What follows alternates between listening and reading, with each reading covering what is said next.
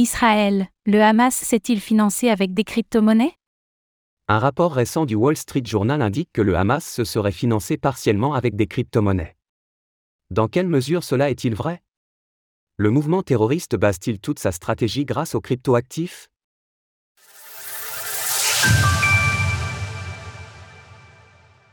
Crypto-monnaie, un axe de financement pour le Hamas? Le rapport du Wall Street Journal est formel, l'action éclair du Hamas, qui a eu lieu le week-end dernier, a été financée par les crypto-monnaies.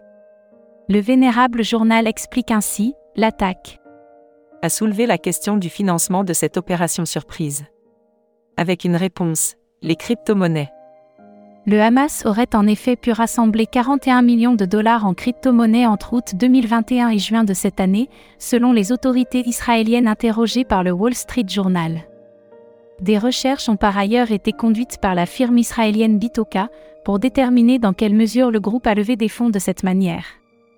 Le Wall Street Journal nous apprend que des dons en crypto-monnaie auraient notamment été sollicités sur les réseaux sociaux, mais nous ignorons s'ils ont été utilisés pour financer directement l'attaque récente, qui a fait plus de 900 morts civiles.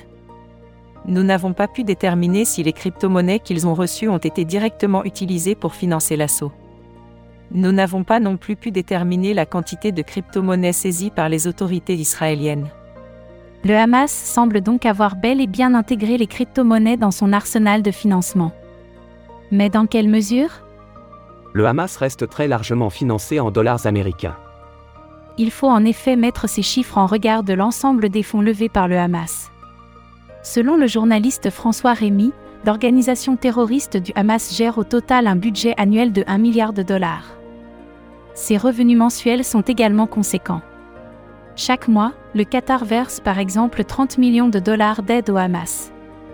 Les flux financiers qui transitent vers les caisses du Hamas sont donc particulièrement importants.